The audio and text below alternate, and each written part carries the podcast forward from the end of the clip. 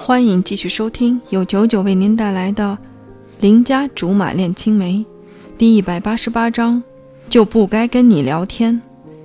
几乎找出了所有能看到的网页新闻，除了编辑不同之外，其他的都差不多。感情不止我们连夜奋战，人家也是丝毫不松懈的。否则怎么这边才下架，那边立马就上架呢？这么一想，对方着实太厉害了，且在意志力方面比我们更胜一筹。刁妹妹，出大事了！我还没研究出个所以然，关羽那边就吵起来了。我连忙说自己知道了，他似乎有点失望。合着他是预备党第一个通风报信的吗？如果我没记错的话，从比赛过后，你是不是签了前三甲做公司形象代言人？突然看见某网站的新闻里提及了董卓的广告形象，还大刺刺的截了视频图，倒是启发了我的灵感。是啊，怎么了？关羽自己嘀嘀咕咕，最后自问自答起来。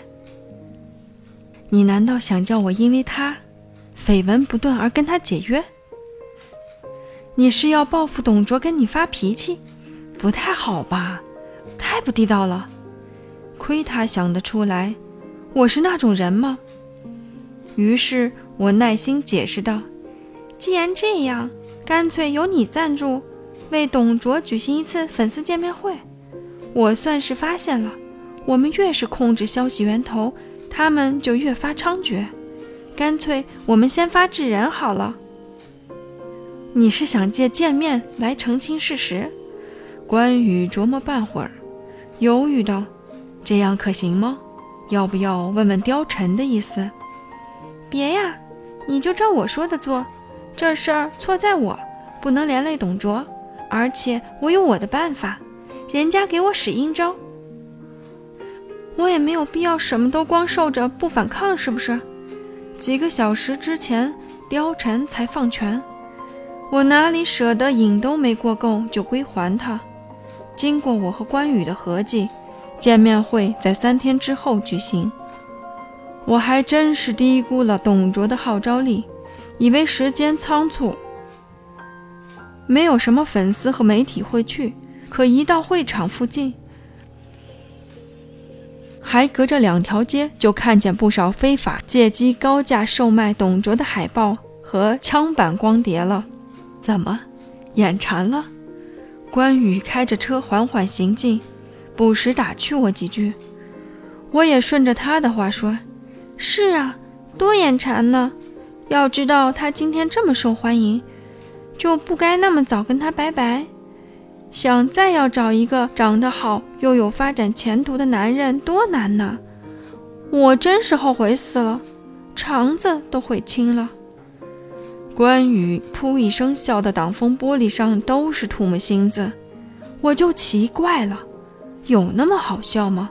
他擦擦口水说：“人都这样，无人问津的时候一文不值，要是有人开始关注了。”大家就会一窝蜂去抢，说到底就是两个字。